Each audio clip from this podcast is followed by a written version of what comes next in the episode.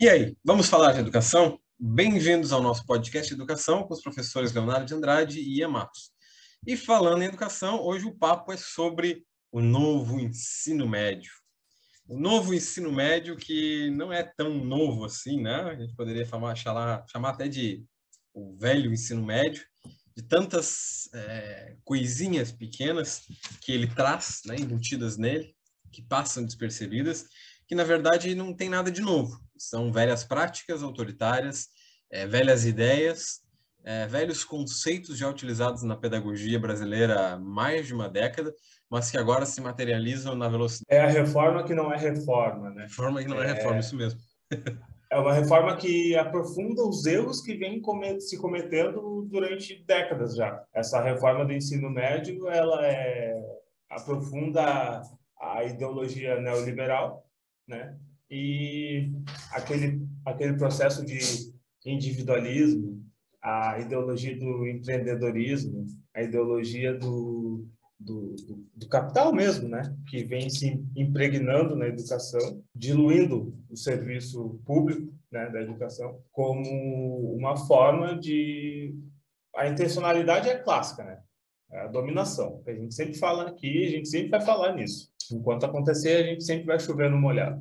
Essa reforma ela só vai trazer mais, vai reformar a estrutura do ensino médio para desenvolver as demandas do mercado, né? as demandas do mercado educacional e através dessas transformações que vão ocorrer dentro da, das disciplinas, do ensino, o ensino por competência e habilidades, os itinerários, o componente curricular de, de base, enfim, é, são um monte, um monte de alteração que vai modificar a estrutura.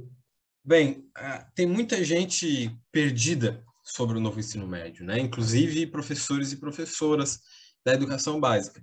É, é, a gente precisa discutir um pouquinho essa questão da reforma, porque isso é muito importante para que a gente entenda o novo velho ensino médio, né? Esse, essa coisa de estar perdido, ela é proposital, né? ela, é, ela é feita justamente para que as pessoas não entendam completamente o que está acontecendo e como é que funciona a reforma. Mas a gente precisa voltar um pouquinho lá no tempo, né? Vou deixar meu vício de, de professor de história aparecer aqui para falar um pouquinho sobre a política educacional brasileira. O Brasil ele tem uma, uma característica já que é da sua instabilidade política, que nós temos pouquíssimas políticas de Estado. Né? Grande parte das políticas de Estado que nós temos são privatistas certo? São políticas que permanecem ao longo de determinados governos, porque os governos vão ganhando com isso. Em termos de educação, são incontáveis as reformas que a, a política brasileira já sofreu, né? que as políticas educa educacionais já sofreram. Desde Dom Pedro I a Dom Pedro II, aos escolas novistas na década de 30, a Getúlio Vargas, até a ditadura militar, até a reforma, a, a, a democratização, todos esses períodos sofreram reformas educacionais que intentavam, às vezes, ou ampliar o acesso ou negar o acesso a determinados grupos sociais. Né? O caso da ditadura militar é um caso emblemático sobre a ampliação do acesso, certo? Porque a gente fala muito que a ditadura militar foi um período duro, né? Foi um período de perseguição ideológica, mas foi um período, ironicamente, de ampliação da educação no Brasil. Mas isso não veio porque os ditadores eram bonzinhos e queriam que todo mundo tivesse educação. Veio porque eles perceberam que a educação era a ferramenta de doutrinação. Né? Que ferramenta maior de doutrinação existe do que ter escolas com uma ideologia vigente que a gente pode formar multirões de pessoas. Por isso, educação cívica e moral, por isso, boa conduta nas escolas, juramento à bandeira. Tudo isso é uma forma de doutrinação a lá Joseph Goebbels, né? nazismo. Sabe? Então, quer dizer, os militares perceberam uma, um, uma brecha ali para conseguir doutrinar a população de uma forma mais rápida do que o discurso vigente. Né? É, e, ao mesmo tempo, eles ampliaram as vagas da universidade, criaram mecanismos de regular quem entrava e quem não entrava na universidade. Né? Criaram um ensino técnico no ensino médio, favorecendo que tivesse uma mão de obra é, mais qualificada e, ao mesmo tempo, mais barata. Porque tendo mais pessoas qualificadas, gera um exército industrial de reservas, que a gente já falou aqui, tem mais pessoas, e pessoas mais baratas, porque está todo mundo qualificado e está todo mundo sem emprego ao mesmo tempo. Então, quer dizer, a gente tem dicotomias aí que, que foram acontecendo na política educacional brasileira. E o ensino médio, ele sempre foi um foco dessas reformas.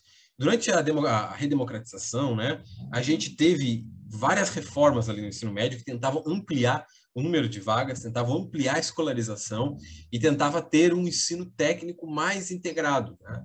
É, a LDB ela é resposta a essa reforma. Né? A gente fala muito que a LDB é uma política progressista, mas ela é uma política de consenso também, porque existe muito na LDB que é uh, liberal, que é totalmente neoliberal. Né? A privatização que a LDB permite, as parcerias público-privadas, é, o jogar a educação para a comunidade, né, para a família, colocar a, a responsabilidade na, nas mãos do Estado, família e comunidade e sociedade. Isso é tirar a responsabilidade do Estado sozinho. Né? Não que os outros não tenham responsabilidade, claro, mas é, é fazer no discurso isso acontecer. É, ela é um consenso, eu digo isso, porque a LDB original, que era formulada pelo Darcy Ribeiro, não aconteceu. Ela foi sendo reformada e modificada várias vezes, né? A LDB original, se eu não me engano, era formulada pelo Darcy Ribeiro e pelo Dermeval Saviani. E ela foi sendo modificada e repaginada várias vezes para atender aos interesses neoliberais. Então, quer dizer, muito do que eles fizeram ficar, ficou, né? Mas saiu também. Se a gente tivesse tido a LDB deles, talvez a educação fosse um pouquinho diferente hoje. Mas a gente tem esse locus aí de reforma. Quando o governo do PT se instala, a gente tem uma nova reforma no ensino médio que é o surgimento das IFES, né, das instituições federais, que, apesar de proverem uma educação de qualidade, porque estão ligadas a uma instituição federal, são também cursos técnicos, né, feitos para a formação de uma camada de jovens trabalhador, né, ou com uma formação técnica. E aí hoje a gente está passando de novo por uma nova reforma com a apologia de que a educação básica não está funcionando, certo? Isso é muito importante de entender. É, o ensino médio é o, um dos espaços na educação básica que mais sofre de evasão, a partir do segundo ano, principalmente. Junto com o quinto ano do ensino fundamental, depois a gente tem o ensino médio, segundo ano do ensino médio. No quinto ano do ensino fundamental, a evasão ocorre por conta dos níveis de repetição, né, da, da, das pessoas repetirem de ano, porque a disciplina fica difícil, porque a gente tem um ensino precário, uma série de relações aí. No ensino médio, é, os governos atuais usam a apologia de que o, o, ensino não é interessante. Ah, não é interessante, o jovem se desinteressa. Aí ele para. Isso é uma lorota danada. Porque o que acontece na realidade concreta não é que o ensino não é interessante, é que o jovem precisa trabalhar. Né?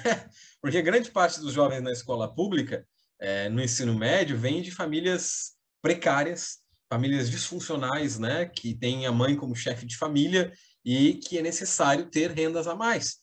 E nessa idade, o jovem já consegue é, ter algumas qualificações a mais, fazer algum curso profissionalizante, e daqui a pouco conseguir um jovem aprendiz, alguma coisa assim, e aí consegue um trabalho. E a escola não dialoga com essa relação de trabalho, porque o mercado é, é duro, né? Precisa trabalhar lá oito horas, quatro horas, seis horas que seja, mas a escola funciona em turnos específicos. Então tem toda uma relação social ali que é muito mais complexa do que simplesmente dizer que o jovem perde o interesse. Tá? Mas os grupos neoliberais utilizam essa apologia e agora a gente está vendo, pessoal, uma reforma inteira no ensino médio que passou completamente despercebida, que foi aprovada com é, a maior velocidade das reformas educacionais, né? Depois da Base Nacional Comum Curricular, que eu acho que a gente deveria se deter também em algum podcast, né, para criticar um pouquinho a base, falar um pouquinho sobre a base, né? É, mas hoje a gente vai focar no ensino médio, na reforma do ensino médio. Com a base, uma reforma do ensino médio se mostrava necessária para atender é, aos preceitos da base e aos interesses do sistema neoliberal, a essa nova pedagogia, que é uma pedagogia neoliberal. Então, para que o pessoal entenda um pouquinho, o que é a reforma do ensino médio? Ela é uma nova reforma que busca modernizar, esse é sempre um slogan capital, modernizar o ensino médio.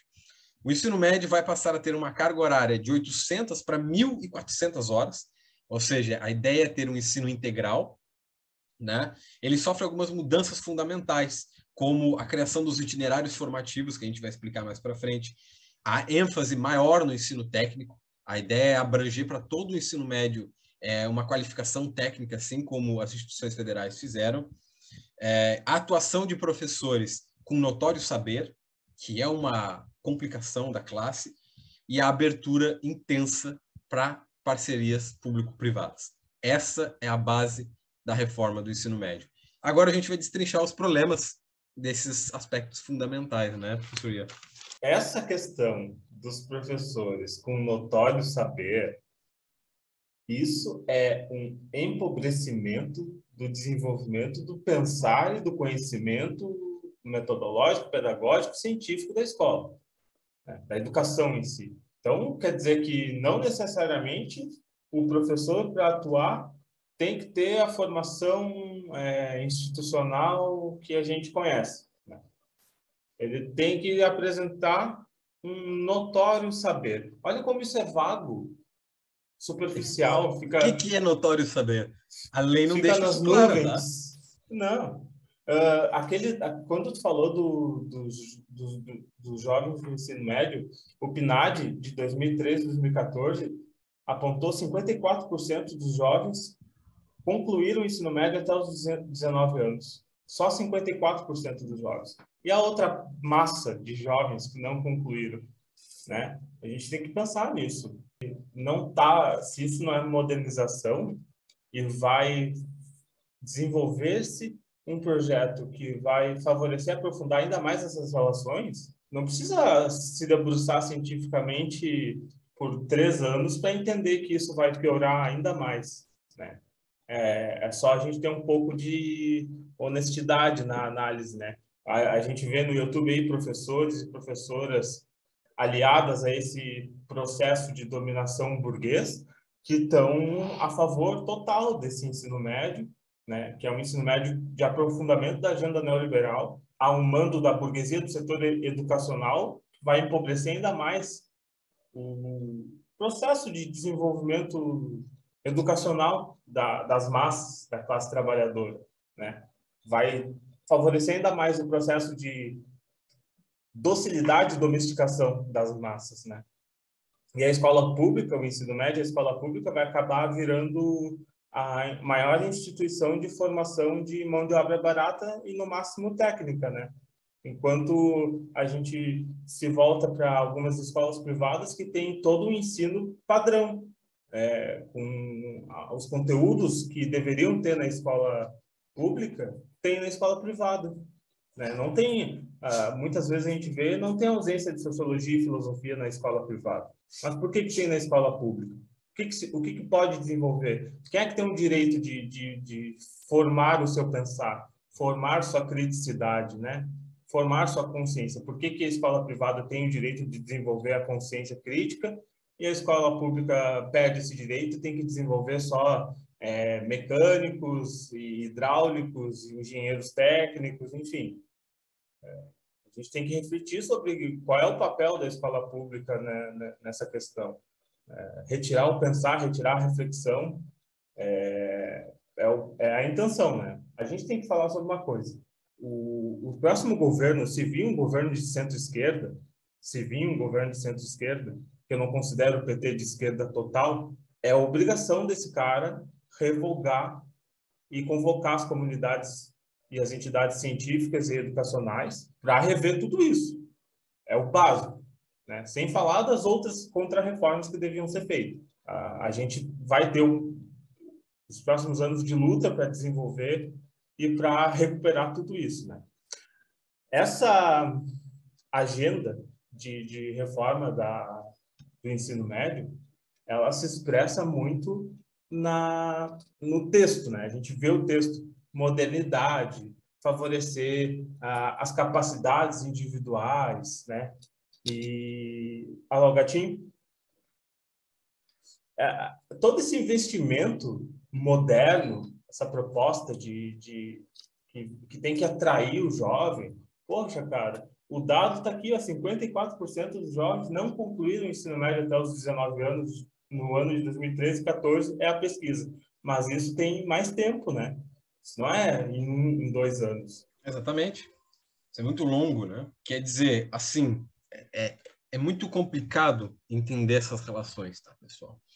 É, eu acho perdoável para muitas professoras e professores do nosso país é, a incompreensão da totalidade dessas relações, porque elas não são exatamente muito claras. Como funcionam essas reformas, é, como a educação tem sido raptada, né?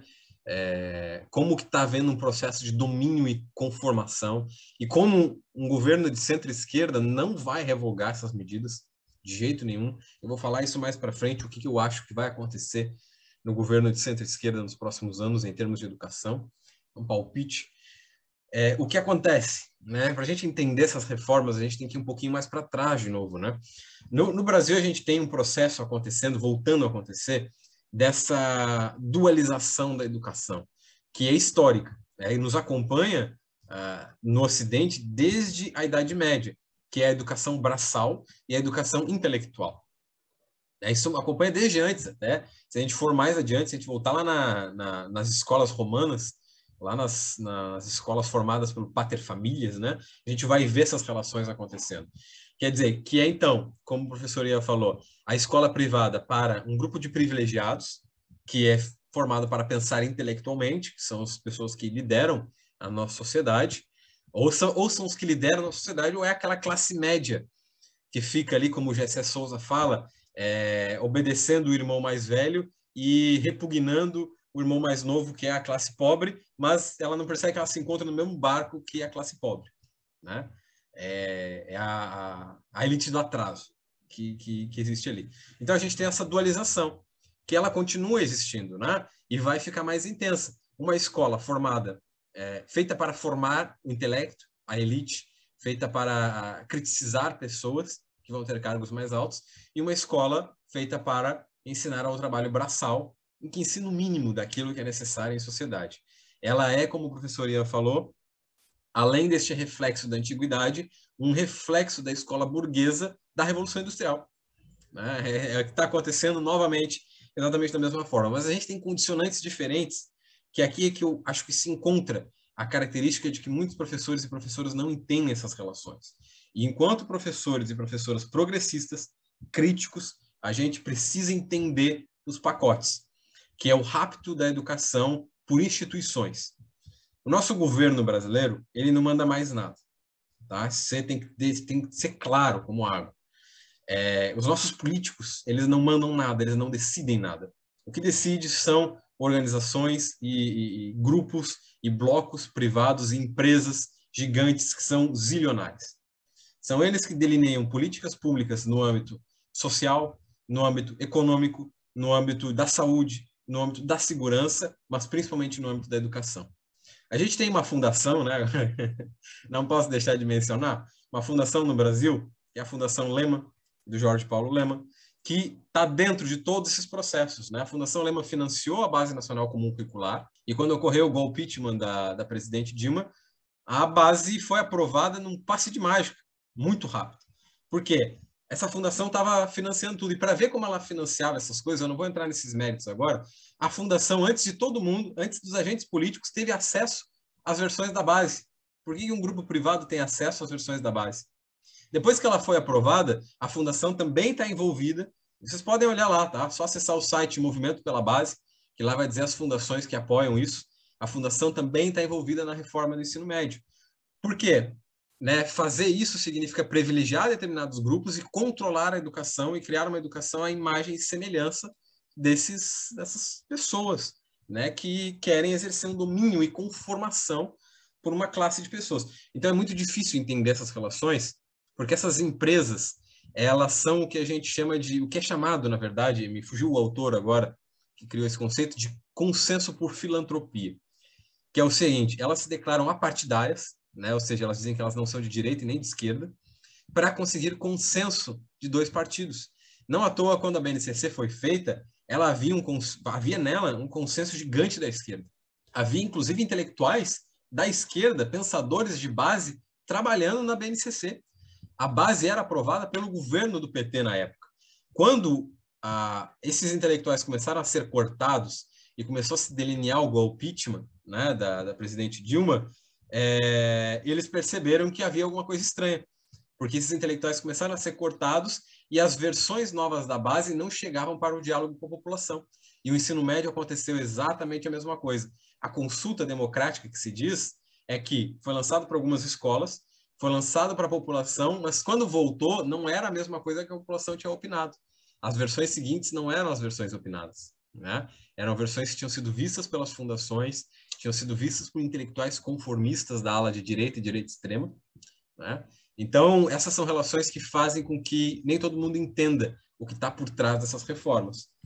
E aí a gente tem, né, na lei, essas precarizações aí, como, como o professor Ian trouxe. A gente vai tentar adentrar agora alguns conceitos para deixar isso mais claro. Eu acho que a gente pode falar primeiro sobre a questão do notório saber, que o professor Ian já, já deixou, já trouxe, sim, né? E como ele disse, é uma precarização. A gente não sabe quem é que vai estar lecionando lá na, nas escolas, né? É porque a lei não deixa claro o que é notório saber, não especifica. Então, notório saber pode ser uma pessoa que leu Olavo de Carvalho, ela se acha filósofa. Né? Aí vai lecionar filosofia. Ou, é, o que eu acho que é mais provável é que legitime uma relação de precarização, precariado docente que a gente tem hoje, que é o professor de história que é chamado para lecionar geografia, né? Ah, mas essa, essa, essas duas disciplinas são próximas, né? Elas são meio primas, assim. Ou o professor de sociologia que é chamado para lecionar filosofia e vice-versa. Aí você pode lecionar ali, né? O de português, que porque viu um pouco de inglês, pode lecionar inglês também. Então, quer dizer, isso vai afunilar a precarização docente porque impede que o Estado contrate mais profissionais. E quando vem os projetos de vida, né, que agora o professor Ian sabe um pouquinho mais do que eu sobre isso, permite com que se traga qualquer pessoa para falar sobre eles, né? Aí é que está a sacada. Com um projeto de vida sobre educação financeira, você pode chamar um coach para ser professor. O... É, é o empobrecimento de dois lados, né? É o empobrecimento do ensino e da educação e é o empobrecimento do trabalhador, do, do professor. Né? Isso, exatamente. Ele perde o valor de, de especialização. O cara é dedicado, tem formação, né? estudou anos, fez uma carreira docente, e aí chega lá e é substituído por um coach. Né? Esse tal projeto de vida é, é uma das criações mais bizarras que eu já vi. Né? Eu li um artigo do professor Cristiano Bodart e ele explica, ele fala muito bem sobre isso. Né? Ele diz que é uma propaganda enganosa, né? que atrai os estudantes para falar, para desenvolver sobre suas vidas, né? No sentido de que, bom, o projeto de vida vai ser uma disciplina, entre aspas, que vai desenvolver um conteúdo focado no processo de desenvolvimento individual de cada aluno. Só que assim, filosofia e sociologia, né, as ciências humanas e sociais, já fazem esses diálogos e relacionam a realidade do estudante com a ciência, a, a análise científica, né? A sociologia principalmente porque a partir dessa captação, ou deveria ser, ou deveria ser, a partir dessa capta, captação da realidade do estudante, é que a gente deveria, nós professores deveríamos desenvolver o conhecimento científico pautado na realidade desse estudante, entendeu? Por isso que falar que esse projeto de vida iria desenvolver as a, abordar as, as individualidades é falso, porque a sociologia e a filosofia já fazem isso. A gente já tenta captar, ou repito, deveríamos tentar captar a, as condições, as, as categorias constitutivas da realidade do aluno, trazer para o conteúdo e pautar o desenvolvimento do conteúdo nessa realidade, né? para melhor desenvolver eles, de acordo com, com o que cada um dos alunos apresenta. Esse projeto de vida traz uma perspectiva terrível, terrível, por um país que é marcado pela desigualdade e marcado pela o empobrecimento do acesso às condições de desenvolvimento de projetos pessoais, isso é terrível, né? A gente é só olhar na rua aí, é só a gente sair na rua e ver quem é que consegue se desenvolver individualmente, quem é que está conseguindo se desenvolver individualmente, quem tem acesso a essas condições de desenvolvimento humano os mitos, né? Os mitos do capital, é, que Paulo Freire fala. Mitos do capital. O que, que a gente precisa para se desenvolver? Moradia, água, né? saúde, saneamento básico. É, ontem eu estava andando por Pelotas, indo, voltando do meu pai, e eu estava observando isso. O que tem de valeta céu aberto nessa cidade, valetão, valetão, valeta mesmo, gigante, é imensurável. Né? É, é inadmissível, não é imensurável, é inadmissível. Em 2022, em um, um governo que se diz é, levar a cidade para frente, né? Fazer o progresso da cidade. E aí a gente anda pelos bairros, o progresso está no centro lá com as luzes de LED, né?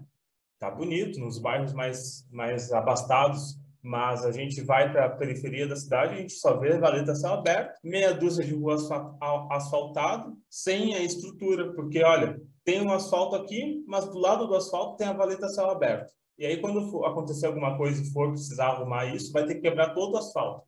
E aí vai ficar tudo do mesmo jeito. Né? Mas voltando aqui para o nosso projeto de vida. Primeiro, que não é uma disciplina, né? Isso é importante a gente destacar. Que não é uma disciplina e não é uma expressão de um campo disciplinar, nem uma área de conhecimento científico, nem técnico. É, não se tem no, no, nos dados sobre o ensino, novo ensino médio, não se tem nada que explique o projeto de vida.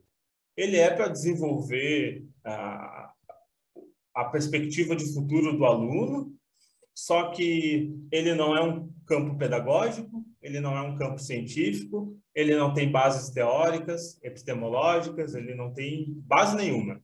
É, o que, que, o que, que isso pressupõe? Que vai ser de acordo com o achismo de quem for desenvolver essa disciplina dentro da sala de aula.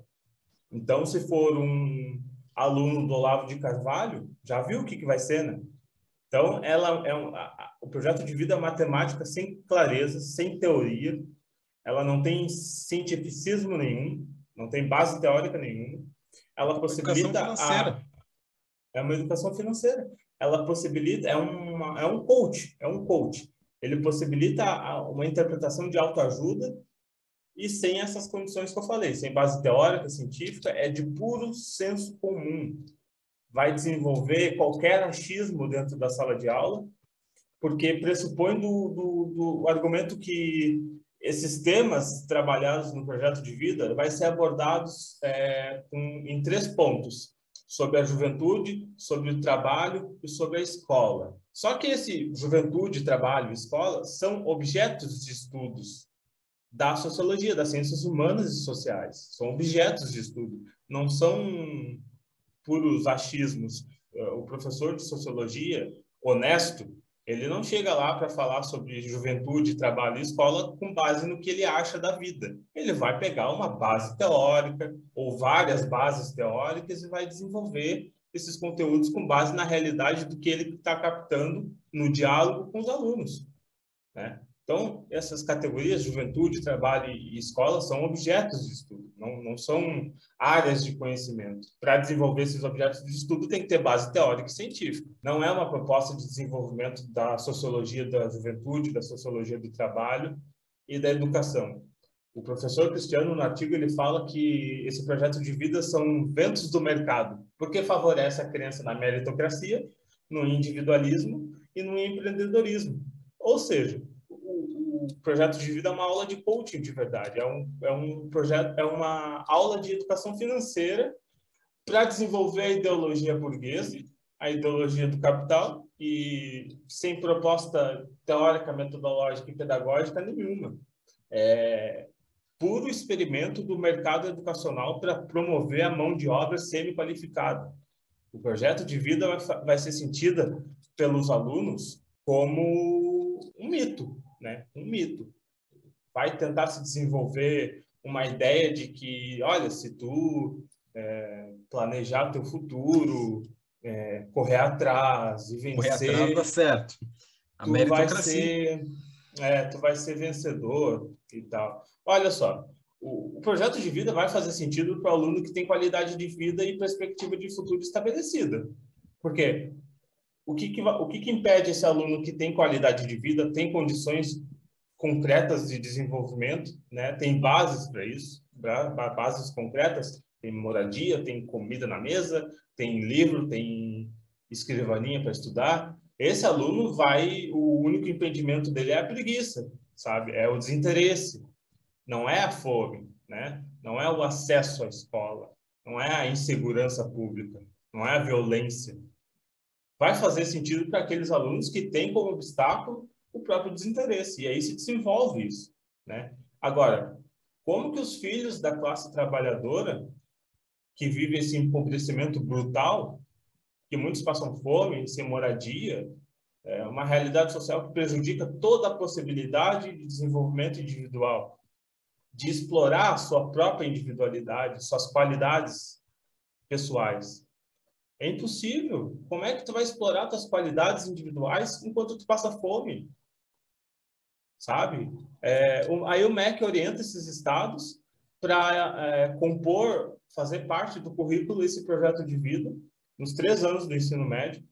E as disciplinas que vão perder carga horária vão ser história, geografia, filosofia e sociologia para poder encaixar o projeto de vida. História, geografia, filosofia e sociologia, que já eram reduzidas, serão ainda mais, e isso vai precarizar ainda mais o ensino, precarizar a qualidade do desenvolvimento desse ensino.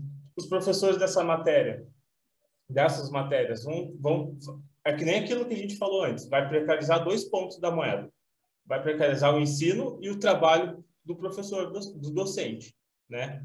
Ele vai acabar tendo que dar aula em duas, três, quatro escolas, com tantos alunos, para poder cumprir é, um, uma hora de trabalho, para poder ter um salário miserável, que vai ser, e o esgotamento profissional e, o péssimo desenvolvimento da profissão, né? Sim. O empobrecimento da, da profissão. Essa, só mais um ponto importante, essa reforma já que vai ter, ou que tem, já passou, né?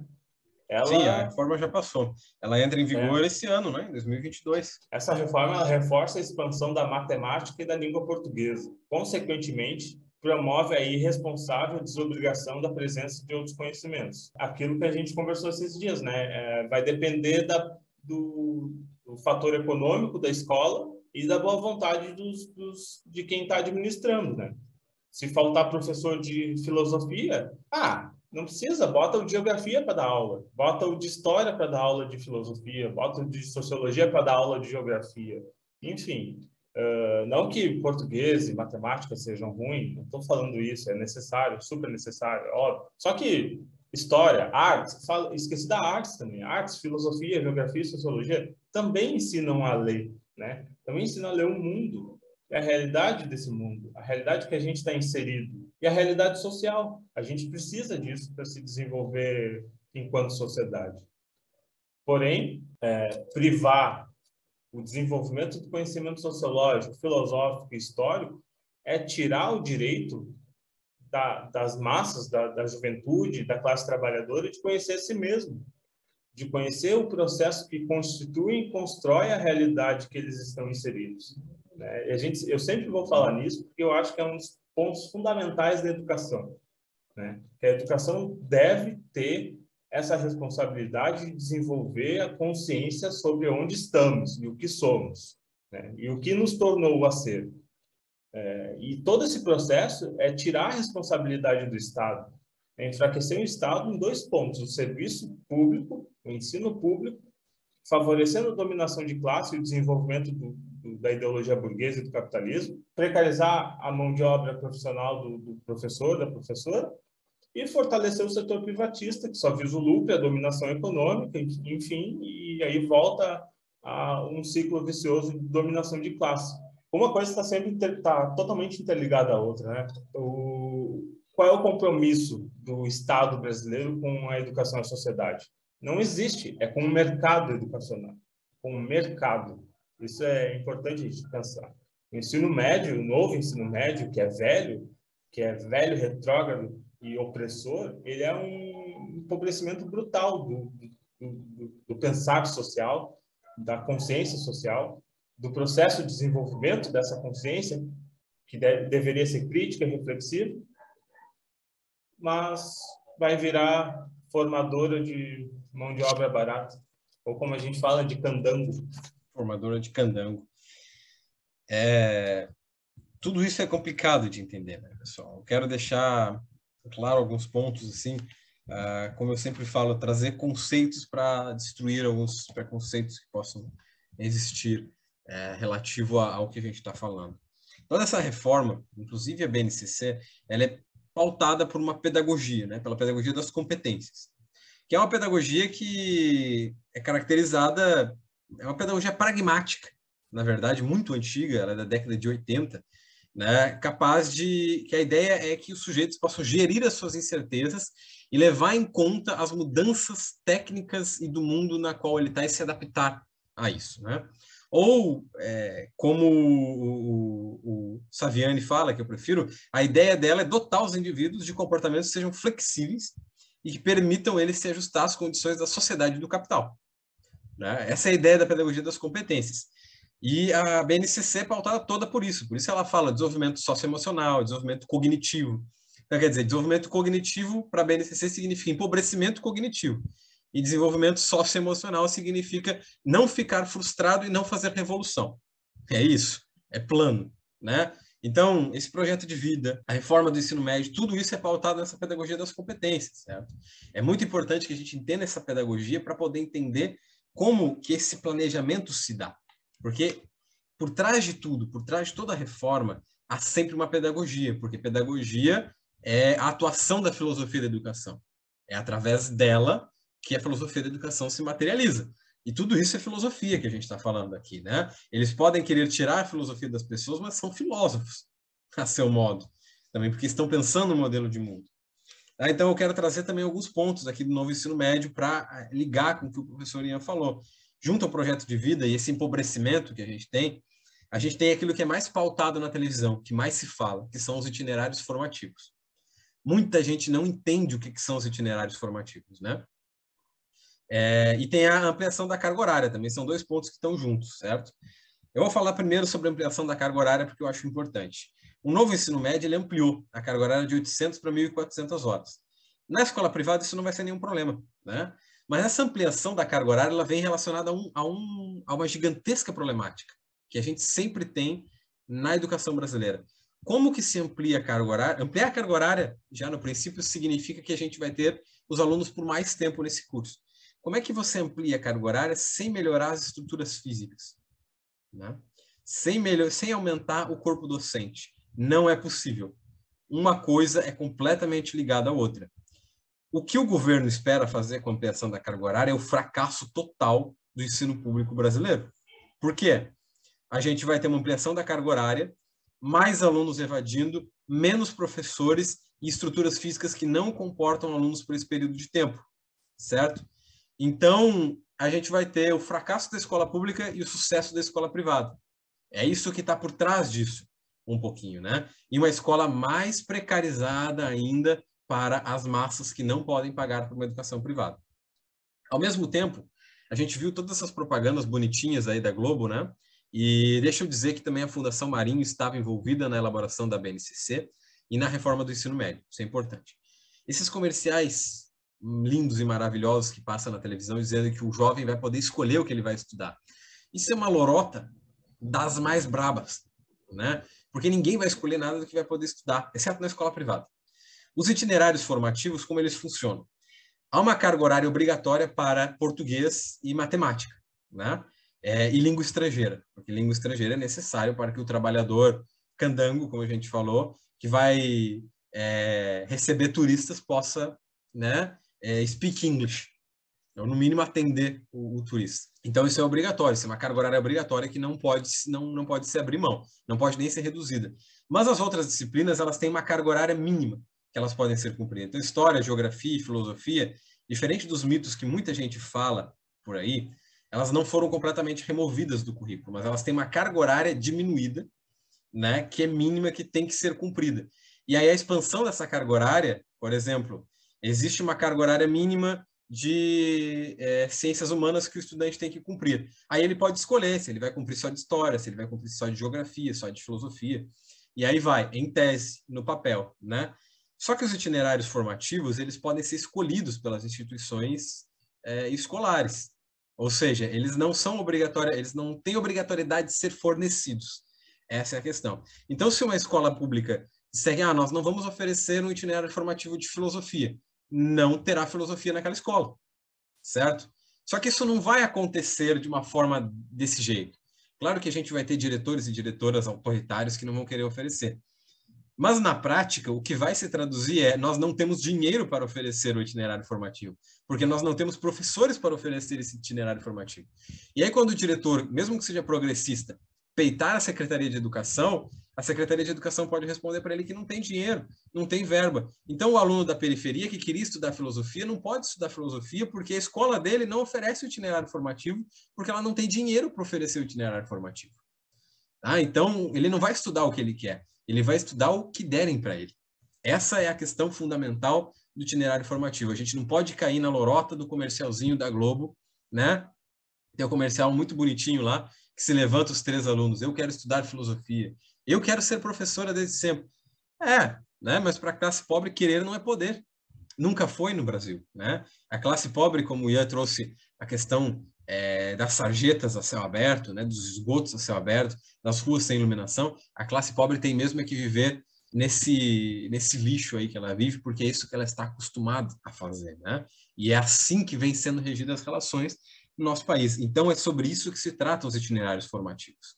Na escola privada é óbvio que ele vai funcionar perfeitamente, com certeza com a precarização do professorado que já não recebe nem o piso em grande parte das escolas privadas, certo? Mas era importante a gente falar sobre o itinerário formativo, sobre é, o ensino integral, né? Como é que ele vai funcionar na prática? Então a gente vai ter do, duas escolas, vejam só, a escola pública com itinerário formativo capenga, porque talvez não tenha, talvez não tenha dinheiro, com o ensino integral capenga também, porque as estruturas físicas, a realidade concreta da, da escola brasileira vai toda se impor nesse novo ensino médio. Ela vai chegar, como a gente fala é, comumente, ela vai chegar chegando ela vai se colocar assim numa materialização desgraçada para precarizar totalmente o ensino brasileiro. Enquanto na escola privada, os itinerários formativos vão funcionar, o ensino integral vai funcionar, é, o projeto de vida vai funcionar, né? Porque a gente tem pessoas que já estão é, de uma forma socioemocionalmente preparadas para isso e que têm possibilidades de ter um futuro mais digno, né? Isso se o nosso planeta não nos torrar e não nos sufocar o calor abrasador do, do, aquecimento global. E a pedagogia das competências ela atua de duas formas, né? Na, na educação privada, ela vai de fato atuar para dar a capacidade cognitiva para os indivíduos de dominação sobre outros e a capacidade socioemocional de conformar os outros e de saber se adaptar ao mundo em mudanças. Enquanto na educação pública, ela vai empobrecer a capacidade cognitiva, fornecendo assim uma capacidade de ser dominado e ao mesmo tempo com a, a, a capacidade socioemotiva de se adaptar à realidade concreta que aqui está, de se conformar, o sujeito fica conformado. Então é dominado e conformado. E é esse o resultado que a gente vê de uma reforma como essa que passou num relâmpago, não foi discutida com a sociedade, foi feita de forma antidemocrática, foi feita por instituições privadas. É isso. Né? Então, se somos professores e professoras progressistas, aliados a uma educação crítica, defensores de uma escola pública, a gente tem que fazer defesa contra isso. Tá? E como é que faz defesa contra isso? Se você é diretor e diretora, fica o pé. Vai ter itinerário formativo para todo mundo. Vai ter projeto de vida feito por pessoas qualificadas. A gente consegue, é, não é se submeter à base, é raptá-la de volta. Tá? Essa é a questão essencial. E é isso que, me, que, que, que eu percebo que falta para progressista, os progressistas hoje em dia. A gente tem que raptar essas coisas de volta. Esses pacotes todos a gente tem que pegar e virar eles ao contrário, né? Porque na lei e na palavra escrita eles são bons, de fato. É por isso que eles seduzem e por isso que eles parecem convincentes. Então vamos usar o que está lá, né? Se a secretaria diz, ah, mas não tem dinheiro para o itinerário formativo, greve. Greve, a gente mobiliza a comunidade escolar, mobiliza os pais, mobiliza pais, mães, avós, avós, irmãos, quem seja, explica o que está acontecendo e vamos ficar sentado lá na frente da Secretaria de Educação, porque o dinheiro existe, ele só não está sendo liberado. Tá? Então, isso é eficaz. E para os diretores e diretoras progressistas do nosso país, eu deixo uma mensagem, que já era uma mensagem de Paulo Freire, e foi uma mensagem levada a cabo por outras pessoas. A democracia faz maravilhas pela escola pública. A gente não pode esconder o que está acontecendo na escola pública das pessoas que fazem parte dela. A gente tem que abrir a escola para a comunidade tem que dizer, ó, aqui tá pingando, o reboco tá quebrado, né? Não tem banheiro na escola, não tem professor, mas a culpa não é minha, tá? A culpa não é minha que sou diretor. A culpa é dos governantes. A culpa é da é da, da, das políticas públicas e é deles que a gente tem que cobrar enquanto comunidade. Então é isso. Eu acho que a gente explicou bem o, o novo ensino médio, né? O novo velho ensino médio. Sim, é, isso que tu falou do, do, chamar a comunidade, chamar a sociedade é, é, é imprescritível, né?